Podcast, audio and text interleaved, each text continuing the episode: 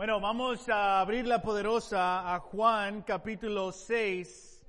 Juan capítulo 6. Hoy también es un día muy especial a, Carmen Ochoa. Carmen Ochoa eh, se, va, se va a bautizar hoy, inmediatamente después, ah, después del servicio. al concluir el sermón, ah, voy a orar y después pueden ir a recoger a sus hijos y los que gustan participar Ah, en el bautizo pueden, pueden regresar. Y aquí vamos a compartir ah, sobre Carmen ah, y después salemos aquí al patio para un bautizo. Amén. amén. Juan capítulo, capítulo 6. El tema de la iglesia, el mensaje es por fe. Vivimos por fe no por vista. Y estamos buscando al Dios viviente. Estamos buscando que el Dios viviente nos interrumpa, ah, que, estamos buscando que el Dios viviente ah, nos conmueva para poder participar en su voluntad más, más y más. Amén. Estamos ahorita en una serie titulada La Copa de la Vida. Copa de la Vida es la serie en la cual estamos y estamos estudiando el Evangelio, el Evangelio de Juan en esta serie. Y es, hoy es nuestra tercera clase, dimos una introducción a lo que el punto de esta serie es buscando la fe que Jesús prefiere.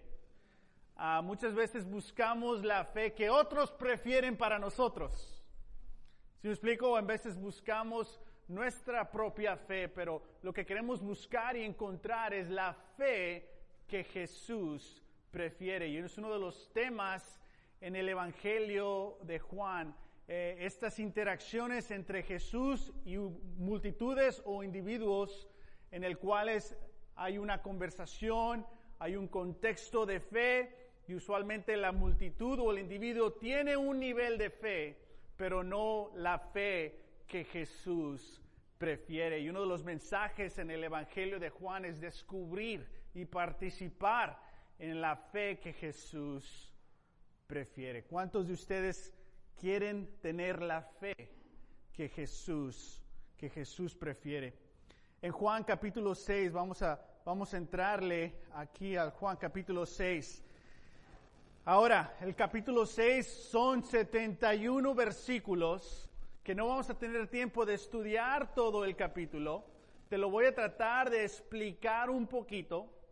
Para que esto dé más fruto en tu fe, creo que es importante que esta semana leas tú en voz alta Juan capítulo 6. Y en los próximos dos sermones, después del Día de los Padres, cuando regresemos, vamos a estudiar un poquito más sobre Juan capítulo 6. ¿Por qué es tan importante Juan capítulo 6? Podemos decir que Juan capítulo 6 es como, como, como el centro del Evangelio de Juan. Y aquí encontramos el milagro donde Jesús le da de comer a cinco mil personas o más, ¿no? Este milagro está escrito en los cuatro evangelios. Entonces es importante para todos los evangelios incluir este milagro. Entonces hay grandes mensajes que quiere Dios que descubrimos en este, en este evangelio. Amén. Vamos a comenzar a leer para entender un poco lo que está pasando. Si nunca has leído el Evangelio de Juan, vas a tener, entender algo, pero si vas y lees capítulo Juan, capítulo, el capítulo 6 de Juan, vas a entender un poco más. Vamos a comenzar. Capítulo 6, versículo 1 dice, algún tiempo después, Jesús se fue a la otra orilla del mar de Galilea y mucha gente lo seguía porque veían las señales milagrosas que hacía en los enfermos. Entonces subió Jesús a una colina y se sentó con sus discípulos. Y sus discípulos aquí era un gran número de, de discípulos, no los doce. Eran mucho más que los doce.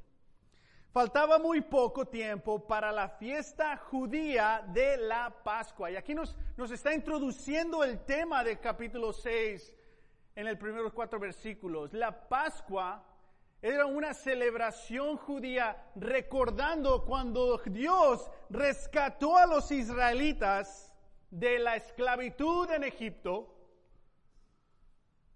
abrió las aguas, los rescató y los mandó a la tierra prometida.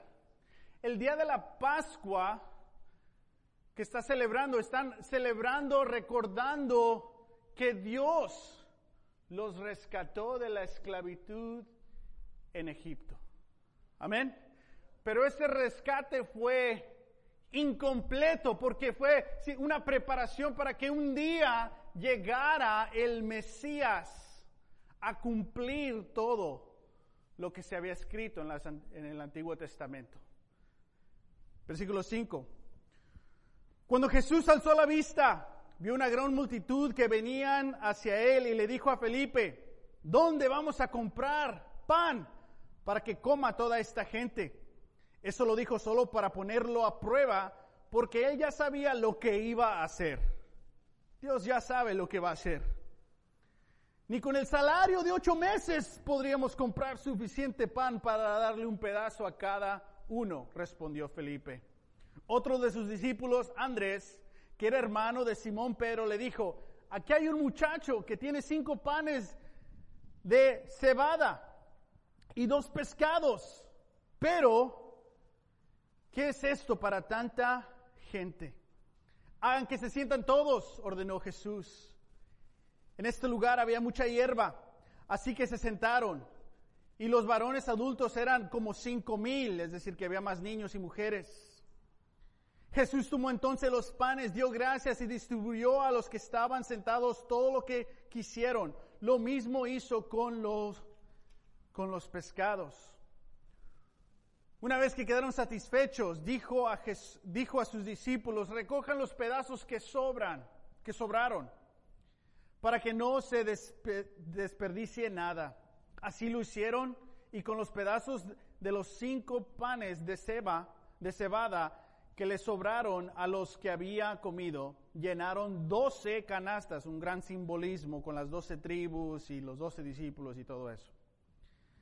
Al ver la señal, este milagro, que Jesús había realizado, la gente comenzó a decir, en verdad este es Él, no uno, el profeta, el que ha de venir al mundo. Esta referencia a Deuteronomio 18, esta referencia al Mesías. Pero Jesús, dándose cuenta de que querían llevárselo a la fuerza y declararlo rey, se retiró de nuevo a la montaña él solo. No puedo explicar este milagro. Y si podríamos explicar el milagro, deja de ser un milagro. Ese es el punto.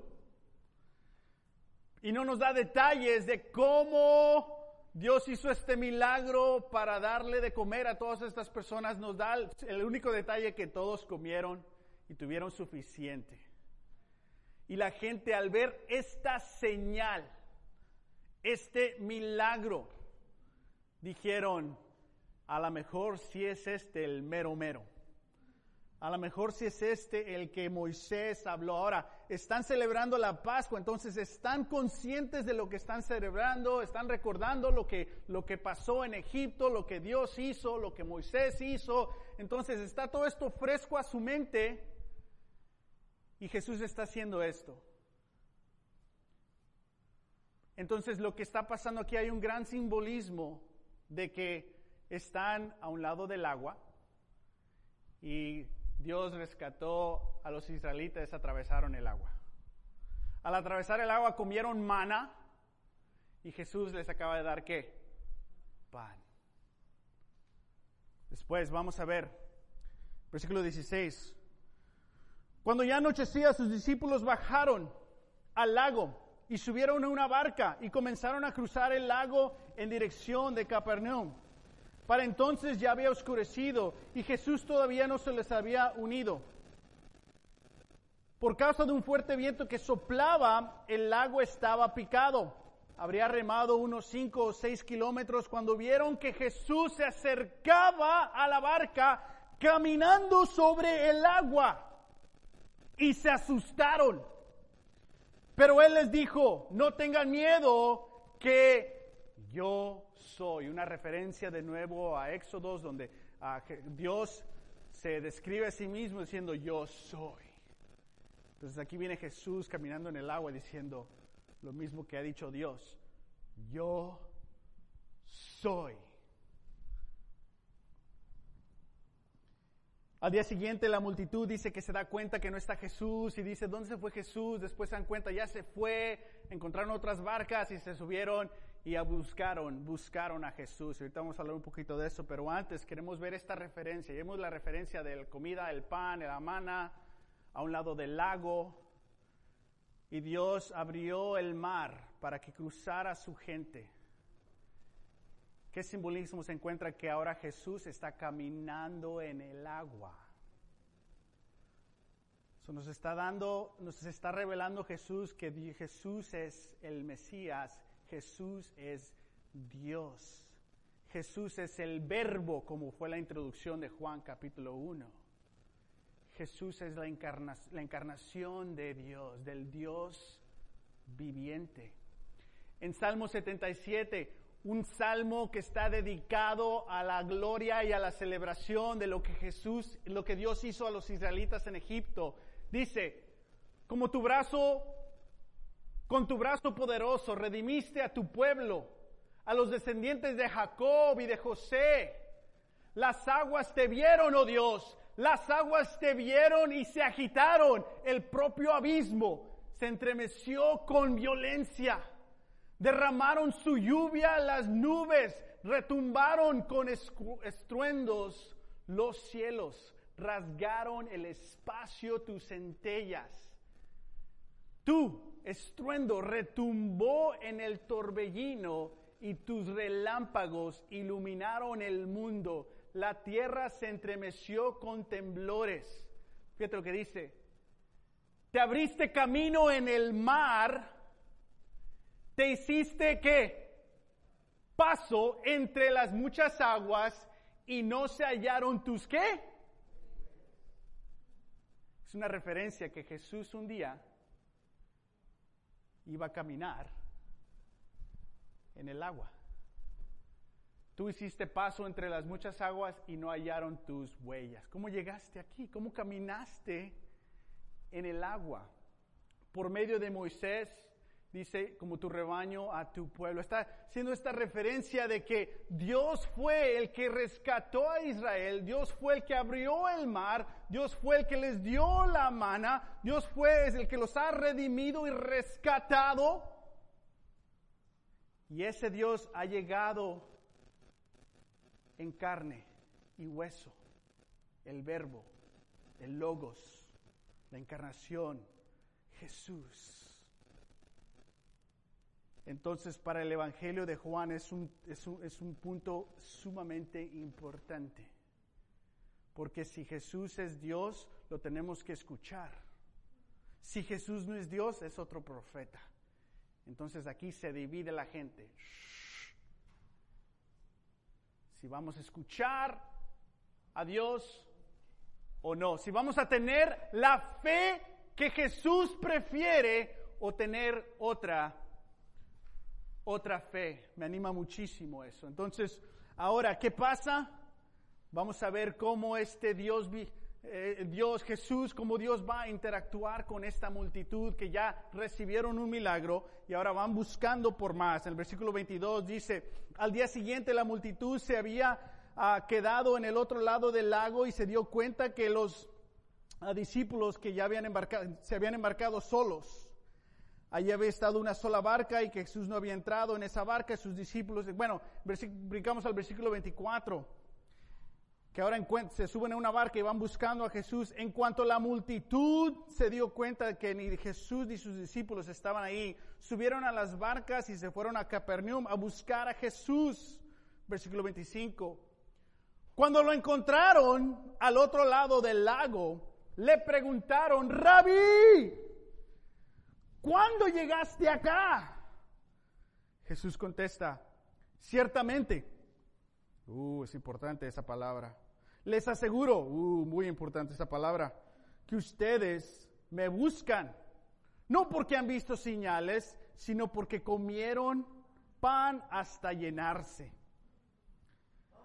Trabajen, pero no por la comida que es perecedera, sino por la que permanece para vida eterna, la cual les dará el Hijo del Hombre. ¿Quién nos las va a dar? El Hijo del Hombre, Jesús. Sobre este ha puesto Dios el Padre su sello de aprobación en Dios el Hijo. ¿Qué tenemos que hacer para realizar las obras de, que Dios exige? Le preguntaron. Esta es la obra de Dios, que crean en aquel a quien Él envió. Le respondió Jesús. Y todos empezamos a leer estas escrituras y cuando escuchamos creer en Jesús tenemos una idea de lo que eso significa. ¿Sí me explico? Pero esta idea que tenemos de lo que es creer en Jesús viene de, de ahorita, de nuestra, de nuestra era, que lo que se nos ha enseñado que es creer en Jesús. Porque lo que se nos ha enseñado que es creer en Jesús es una creencia intelectual solamente. Creo, ¿aceptas? Sí. ¿Entiendes? Sí, creo. Para Jesús creer no es intelectual, es intelectual y acción. cuando él dice, es para que crean en mí, está diciendo, si creen en mí es porque vives por mí. Si no vives por mí, de acuerdo a Jesús, no crees en mí. Pero sí creo en ti, no lo como yo prefiero. Y una cosa que vemos aquí es que Jesús enseña los deseos que prefiere. ¿Qué deseaba la gente? Ver otra señal. ¿Qué deseaba la gente?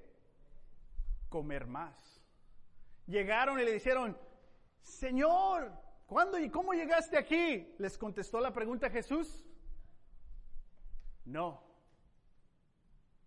Otro tema en el Evangelio de Juan, usualmente le preguntan algo y no contesta. O Jesús explica algo, no entienden y no le da la explicación. ¿Por qué? Los deja que busquen. Porque si sí buscan van a encontrar. Si solo quieren las respuestas o ver una señal, no es una buena, una buena interacción.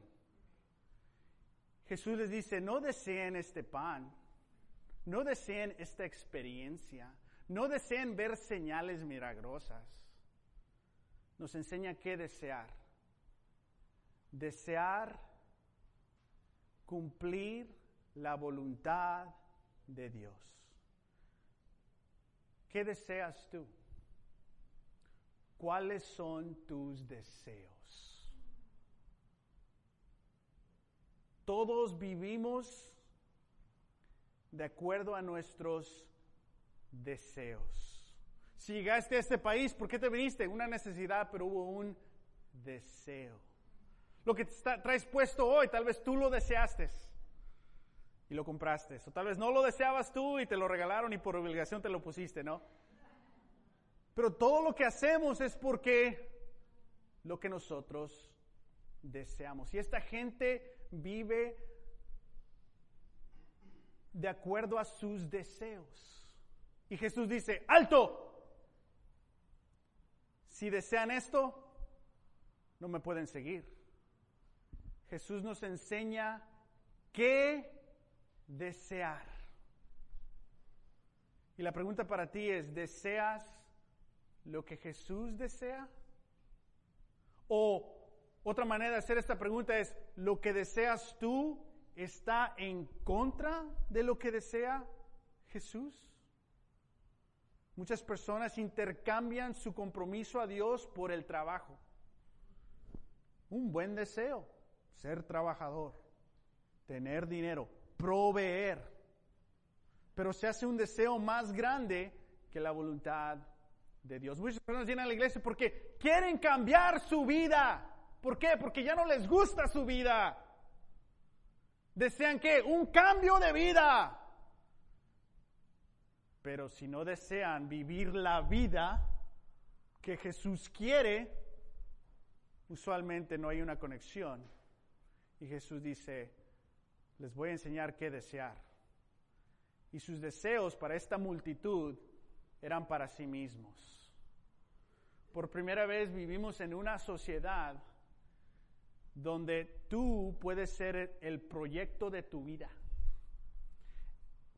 En sociedades anteriores, el proyecto de tu vida era tu carrera, el proyecto de tu vida era tu oficio, el proyecto de tu vida era tu granja. Por primera vez, tú mismo puedes ser el proyecto de tu vida. Estoy tratando de crecer en mi autoestima. ¿Es malo eso? No. Estoy tratando de ser esta persona. Estoy tratando de esto. Estoy tratando de eso donde ahora puedes ser tú el proyecto de tu vida. El resto de tu vida te lo puedes pasar invirtiendo en ti mismo. Creo que hay ciertos beneficios ahí de mejoración. No estoy en contra de la mejoración. Pero creo que el reto es de que cuando quieres algo y estás enfocado en ti mismo, ya Jesús y dice, eso no es el, el pan que Jesús, que Dios desea hay un conflicto de deseos. Jesús nos enseña el deseo que Él, que Él prefiere. Vamos a continuar, versículo 30. ¿Y qué señalarás para que la veamos y te creamos? ¿Qué puedes hacer? Obviamente acaba de hacer un milagro, pero ahora quieren más. Amén. Porque cuando sigues buscando señales de Dios, nunca vas a quedar conforme. Un tema en el Evangelio de Juan, todas las personas que vieron señales milagrosas no tuvieron la fe que Jesús prefiere. Porque quedas, a ver otra, a ver otra. Y tu enfoque en Dios está pasado en la experiencia no en el compromiso.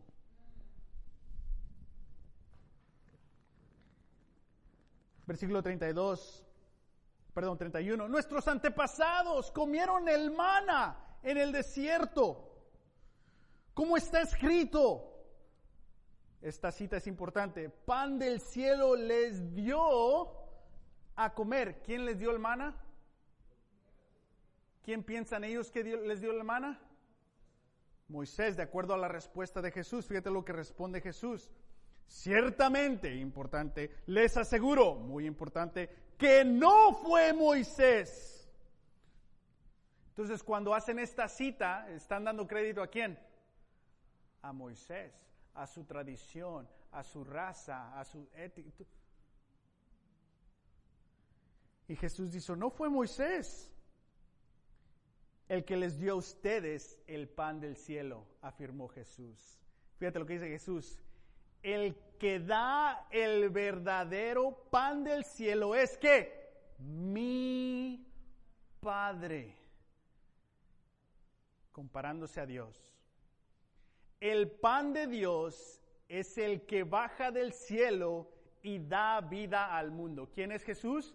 El pan del cielo que bajó al mundo a darnos vida. ¿Qué nos está enseñando Jesús? Nos está enseñando Jesús. Jesús enseña cómo leer las escrituras. Este grupo está leyendo las escrituras con ellos mismos, son los protagonistas de la historia. Fue Moisés, pariente de mis parientes, el que les dio pan a todo el mundo. Y muchas veces igual nosotros podemos leer las escrituras poniendo nosotros mismos como el protagonista de la historia de Dios. Porque muchas veces podemos leer para lo que nos anime a nosotros. O queremos leer una escritura pensando en nuestra situación. Entonces, tú eres el punto inicial del entendimiento de las escrituras. Jesús dice, no, no, no, no, no. No es un hombre el punto inicial. No es un profeta, no es una persona y no eres tú. El punto inicial en las escrituras es que Dios. Las, las escrituras, el, ah, e, e, el protagonista es Dios. ¿Qué cambiaría, en, ¿Qué cambiaría en tu lectura personal si empiezas iniciando con eso en mente? Tal vez no voy a leer, voy a leer muchas cosas, pero no voy a leer nada que tenga que ver conmigo. Y todo que tenga que ver con Dios. Porque cuando abres la palabra tiene que ver con qué? Con Dios. Y en veces Dios te habla a ti, pero ¿para qué te habla? Para que desees lo que Él desee, para que aprendas de Él. Pero podemos leer utilizando a la palabra de Dios, manipulándola para que nos haga sentir lo que ya deseamos. Y te aferra, nos podemos aferrar a ciertas escrituras que nos hagan sentir lo que nosotros deseamos. Y hay esquinitas, allá hay rumbos en las escrituras donde no te acercas. Porque no es tiempo de pensar eso. No estoy listo, no estoy lista. Solo lo que yo deseo. Ah. ¿Es entonces lo que deseas lo que Jesús prefiere? ¿Lees las, las escrituras como Jesús prefiere?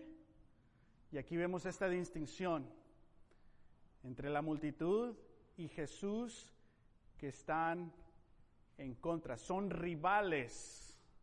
¿Dónde estás tú? ¿Qué deseas? ¿Deseas lo que Jesús desea? ¿Estás aprendiendo como, como Jesús lo dice?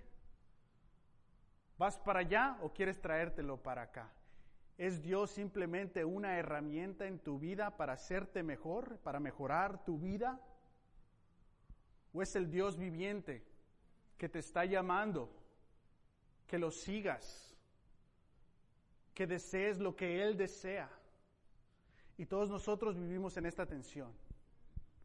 Puedes decir, no, sí, yo hace 15 años, me... no, no, todavía vivimos en esta tensión.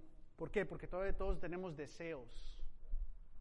Y los deseos se pueden ir para acá o se pueden ir para acá. Vamos a brincarnos a la conclusión. Versículo 60. Antes de esto Jesús enseña cómo comer el pan de vida. ¿Cómo Jesús enseña cómo comer el pan de vida? Está diciendo, si no, dice Jesús, si no comen de mi carne y beben mi sangre, ¿qué, qué, qué está hablando? Obviamente es una referencia de que Él se va a entregar a Dios y al mundo se va a sacrificar por el beneficio de Dios y de otros. ¿Qué es comer el pan de Dios? Comprometernos a Dios para el servicio de otros. Y si no hacemos esto, no estamos comiendo el pan de vida.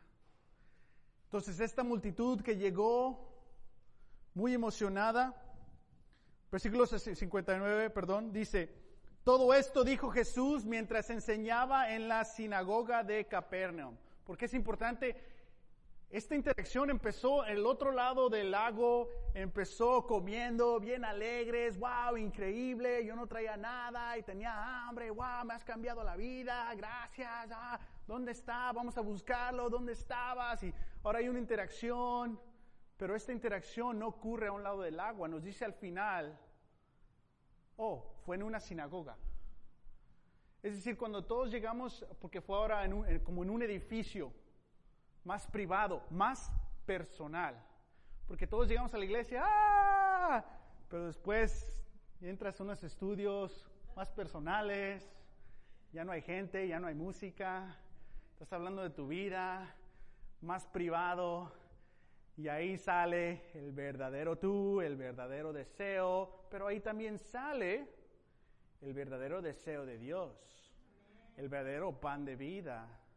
Y unos deciden, sí, quiero esto, quiero lo que Dios desea.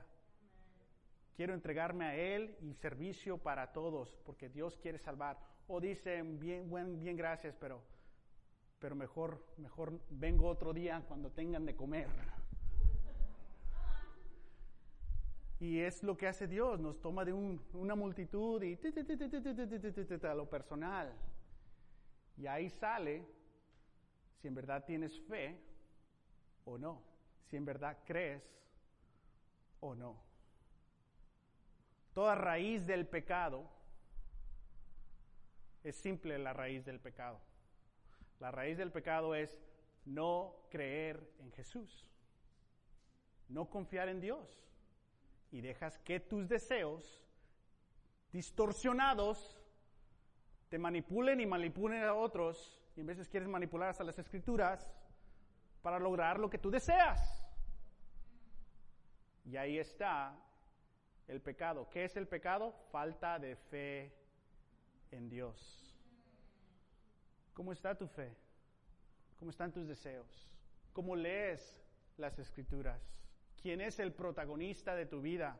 ¿Tú o Dios? ¿Qué estamos aprendiendo? ¿Cuál es la fe que Jesús prefiere? ¿Cuál es la fe que Él prefiere para ti? ¿Cuál es el futuro preferible que tiene Dios para ti si lo deseas, si lo sigues de acuerdo a sus enseñanzas y comes este pan? ¿Cuál es ese futuro preferible? Esta mañana me desperté pensando, voy a ir a México. Y entre más hablo de lo que está pasando en México, más me duele el corazón de las tragedias que ocurren en México, en mi ciudad, Tepic, los conflictos que continúan. Llegó una tía hace unos días compartiendo ahí tiempo con, con la familia y la conversación número uno es, todos conocen a alguien que ha desaparecido. Triste. Y no sé por qué, pero me, desperté con, con una frase en mi mente. Recuerda tu futuro. Y me desperté pensando que tenía una camisa negra con esas letras blancas en el pecho. Decía, recuerda tu futuro. Y lo que se me vino a la mente es de que gente que vive en esas sociedades no ve un futuro preferible y dejan que sus deseos para tener más, para sobrevivir, los distorsionen a sí mismos al punto de violencia, de corrupción, y vives en ese ciclo. Pero ¿qué tal si podemos aprender un futuro preferible que Dios tiene para nosotros? ¿Y qué significa? Recuerda tu futuro. Es tenemos que entender el futuro preferible que Dios tiene para nosotros. ¿A dónde llevan los deseos que Dios quiere que deseamos? Ese es el futuro preferible. Porque Dios nos llama a recordar el pasado y en veces es el pasado de pecado, pero lo hace no para condenarte, pero para que puedas ver y participar en su futuro preferible. Y en veces se nos olvida el futuro preferible de Dios. Y solamente vemos nuestro deseo del momento, nuestra necesidad del momento. Distorsionados traicionamos o le damos la espalda a Dios porque queremos estos deseos del momento. Recuerda tu futuro. Recuerda el futuro preferible que Dios te ha prometido. Versículo 60. Al escucharlo, muchos de quién? Sus discípulos, ahora no la multitud, sus fieles discípulos exclamaron con pasión, esta enseñanza es muy difícil. ¿Quién puede aceptarla? Porque cuando no puedes, no quieres que nadie lo haga. Cuando no quieres hacerlo tú, no quieres que nadie tampoco lo haga, porque si lo hacen te hacen sentir mal. Ahora, vinieron por la señal milagrosa y se les dio no una señal, pero una enseñanza. Vinieron por la señal y recibieron la palabra. Y la palabra que es muy difícil. Yo quiero las señales. Porque en las señales puedo yo tener mis propios deseos. En la palabra no hay espacio para mis deseos. Y sus discípulos que ya se habían comprometido a Jesús, dice, Jesús muy consciente de que sus discípulos murmuraban por lo que había dicho, les, reprochó, ¿esto les causa tropiezo? ¿Qué tal si vieran al Hijo del Hombre subir a donde antes estaba?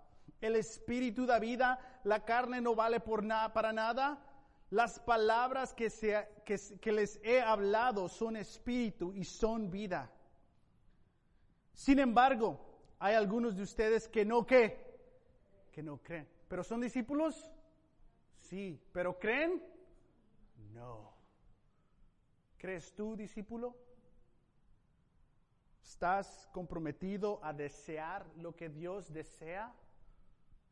¿O estás buscando satisfacción a tus propios deseos?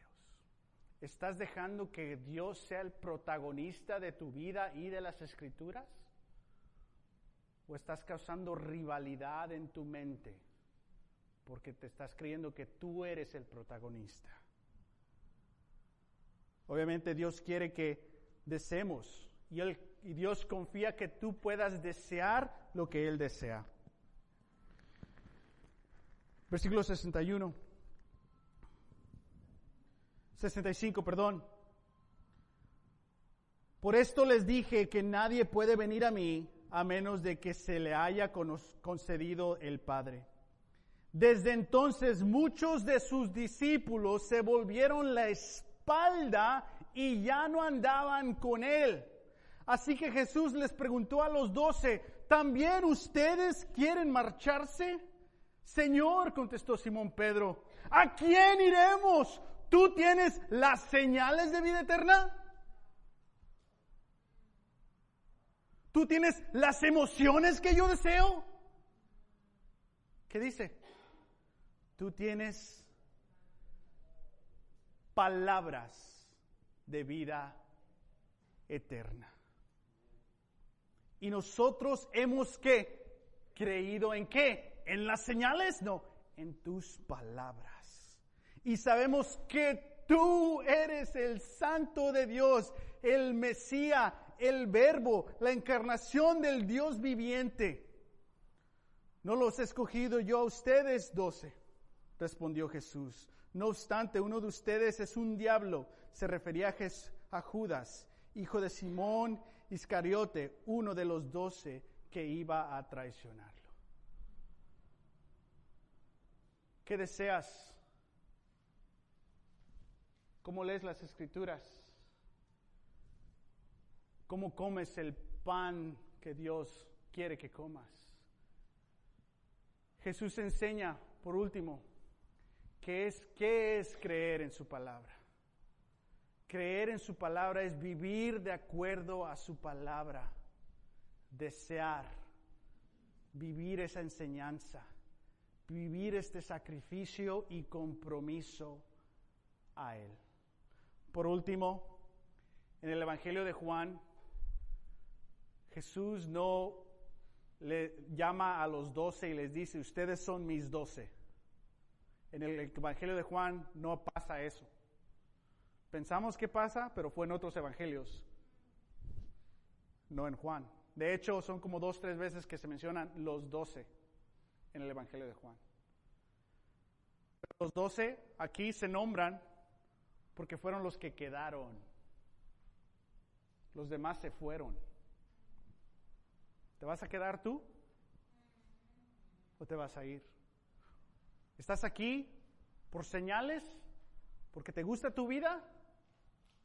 ¿O estás aquí porque deseas lo que Dios desea? En tus finanzas y participación a la ofrenda, ¿deseas lo que Dios desea? En tus interacciones, en tus pensamientos, podemos, podemos desear lo que Jesús desea. Y parte de tener esos deseos es leer las escrituras y la historia de Dios como Él el protagonista. Y ver que nosotros también podemos comer este pan, ¿cómo? Entregándonos a Dios y a Él. Por eso cuando tomamos comunión estamos en una reflexión. ¿Estoy comprometido a Él todavía? Y Dios quiere que no creamos intelectualmente, pero creer en su palabra significa que ahora vivimos comprometidos a su palabra. Lean Juan capítulo 6 esta semana. Escribe tus preguntas. No lo leas como tú el protagonista, léelo como Dios que es el, el protagonista. Y en dos semanas más seguimos sacando conexiones aquí en este Evangelio, en este capítulo de Juan. Amén. Amén. Vamos a orar y concluye nuestro servicio. Ah, y pueden ir recoger a sus hijos, regresar los que quieran compartir y animar a Carmen. Y después de eso vamos a salir al patio a ver cómo Carmen va a cumplir la voluntad de Dios al bautizarse y participar en la muerte y resurrección de Jesús. Oremos.